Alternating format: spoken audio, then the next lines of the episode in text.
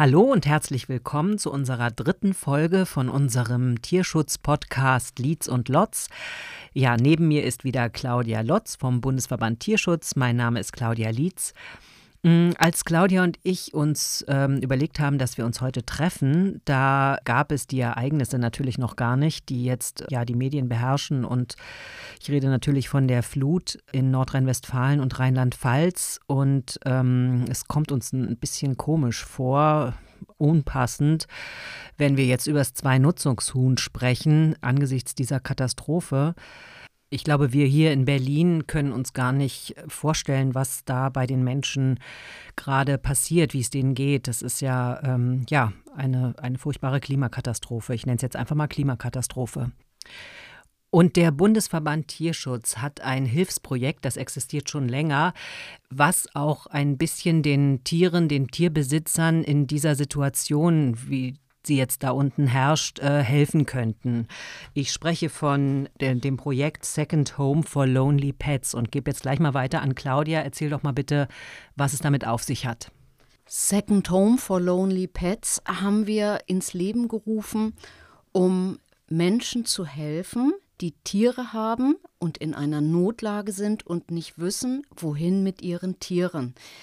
Also ursprünglich haben wir solche Fälle gedacht wie jemand ist alleine, hat einen Hund und hat eine OP vor sich oder eine Reha und weiß für diese Zeit nicht, wohin mit seinem Tier. Und aus diesem Gedanken ist Second Home for Lonely Pets geboren. Aber Claudia hat sehr recht, auch jetzt in der aktuellen Situation ist dieses Projekt hilfreich. Und wie kann ich mir das vorstellen? Also, du hast erzählt, ihr habt einen Internetauftritt. Das heißt, es gibt eine Art Plattform, wo man sich registrieren lassen kann, wenn man jetzt bereit ist, einen Hund oder ein, eine Katze, ein Goldfisch, ein Hamster, was auch immer, vorübergehend ähm, aufzunehmen. Wie, wie funktioniert das? Das Projekt basiert auf einer Datenbank.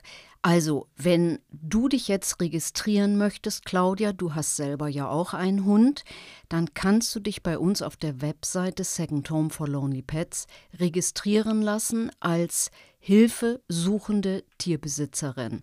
Und äh, wenn du jetzt zum Beispiel sagst, so, ich habe meinen Hund, mein Hund Jago, der in sechs Wochen für eine Zeit betreut werden soll, dann werden diese Daten von uns in der Datenbank gespeichert.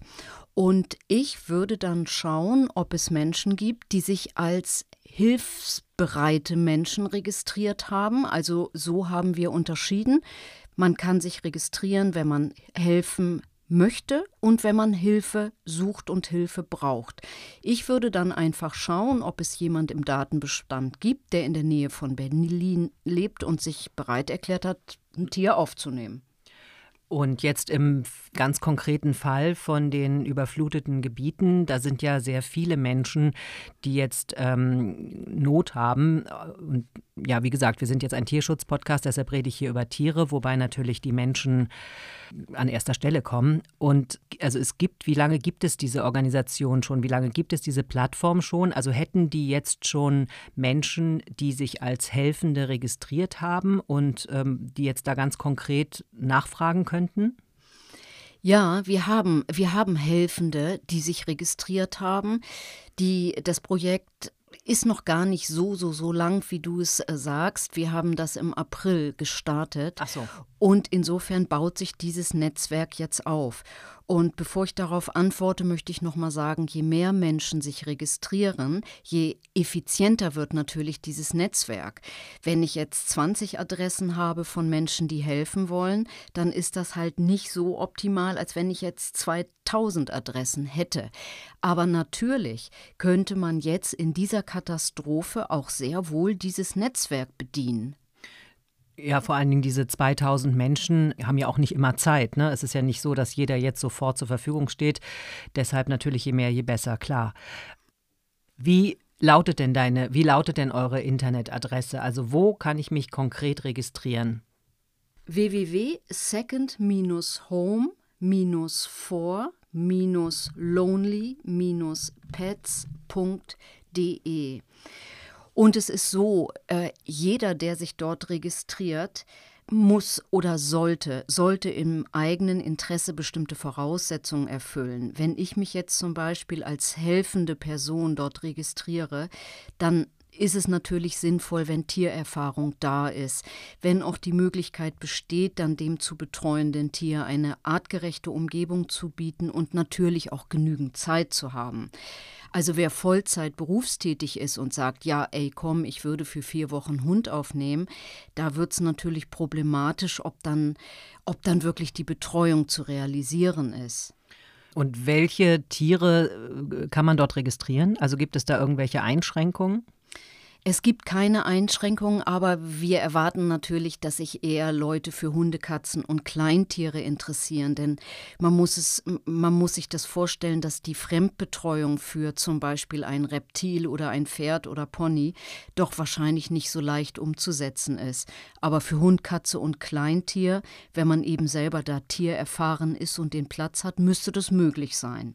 Und du hast mir auch erzählt, dass es da eine Art Vertrag gibt, also dass beide auch abgesichert sind sind. Nämlich, ich könnte mir vorstellen, ich nehme jetzt ein Tier auf, äh, gerade jetzt in der aktuellen Situation zum Beispiel, und der Hund, die Katze, wie auch immer, wird krank und bleibe ich dann auf den Tierarztkosten zum Beispiel sitzen. Ich meine, das sind ja wirklich auch Argumente, die man, ja, die einem durch den Kopf gehen.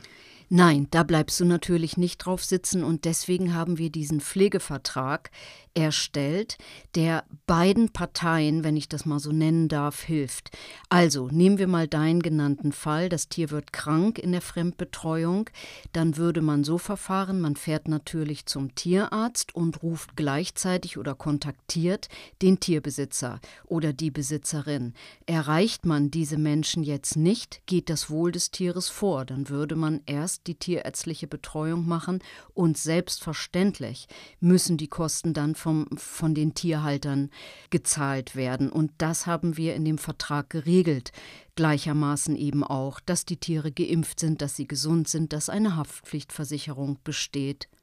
Das ist natürlich jetzt in der aktuellen Situation, äh, ist es, glaube ich, wichtig, dass da relativ schnell Hilfe passiert. Ne? Dann man, das, das einfach, ich könnte mir vorstellen oder ich würde mir wünschen, dass Leute das hören und denken, oh Mensch, das ist super, da, da, da melde ich mich, da kann ich ganz konkret den Leuten helfen, die ihr Haus verloren haben, ihre Wohnung, die gar nichts mehr haben. Die kann ich unterstützen, ganz konkret, weil es gibt ja auch ein Wahnsinnshilfsangebot ähm, so in den sozialen Medien. Und das ist natürlich so eine ganz konkrete Sache, die auch irgendwie abgesichert ist, wo ich mir vorstellen könnte, wo ich mir wünschen würde, dass das funktioniert. Ich sage einfach nochmal ganz deutlich die, die Internetseite. Das ist www.second-home-for-lonely-pets.de. Ja, also wie gesagt, teilt das irgendwie bringt es in Umlauf, dass es das gibt. Und ich denke, das ist eine super Möglichkeit, wie wir ähm, jetzt oder ihr im, im, im Rahmen des Tierschutzes die Leute, was die Tiere angeht, unterstützen könnt. Das denke ich genauso. Also das wäre wirklich eine ganz eine, eine Soforthilfe, kann man sagen. Äh, wenn jemand nicht mehr in der Lage ist, jetzt in dieser fürchterlichen Flutkatastrophe seinen Hund zu versorgen oder seine Katze zu versorgen und da über dieses Netzwerk, über diese Datenbank Hilfe zu bekommen, dann ist das genau das, was wir mit dem Projekt erzielen wollten. Wir haben das damals ursprünglich ins Leben gerufen, weil so viele Tiere in den Tierheimen abgegeben werden, für die keine Vorsorge getroffen wurden. Und dann hat man Fälle wie, es ist eine alte Person, sie stürzt, sie muss ins Krankenhaus, oh, und der Hund bleibt unversorgt in der Wohnung zurück, die Nachbarn bringen ihn ins Tierheim und das Tier leidet.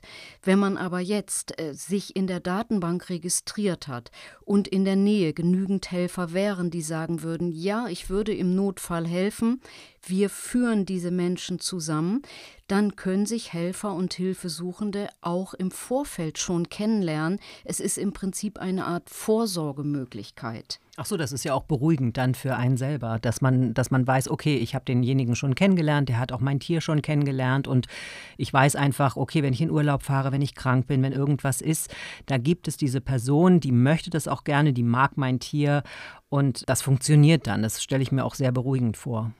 Genauso haben wir es eben auch gedacht als wirklich beruhigenden und absichernden Effekt.